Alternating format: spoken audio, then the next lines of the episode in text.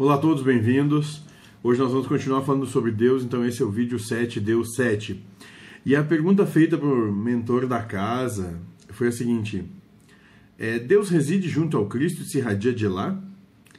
E a resposta foi que as portas dos céus, ou da casa de meu pai, significam um estado de consciência e não um lugar.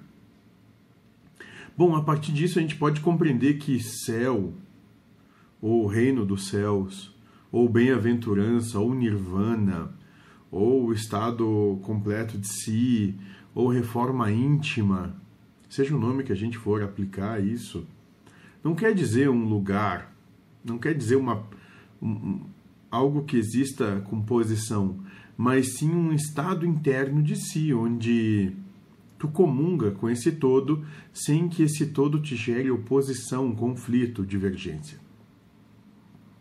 É isso. E foi feita uma segunda pergunta, né, já continuando no tema, é, que é a seguinte: O que você quis dizer em se abster da crença até de Deus? Por acaso ele não existe? É, porque o mentor naquela época falava de que deve-se repensar até o entendimento que se tem de Deus, né? se abster da, das crenças limitantes que se tem de Deus. E ele deu a seguinte resposta para esse questionamento é uma situação de Maia, um tanto quanto mais avançada quanto as tuas capacidades atuais. Posso te dar uma resposta, mas vai te encher de dúvidas. Deus é tudo, sendo que tudo é amor. Deus é ação e amor. Sob hipótese alguma, diria tal absurdo de que Deus não existe. Então, dentro do que nos é possível compreender,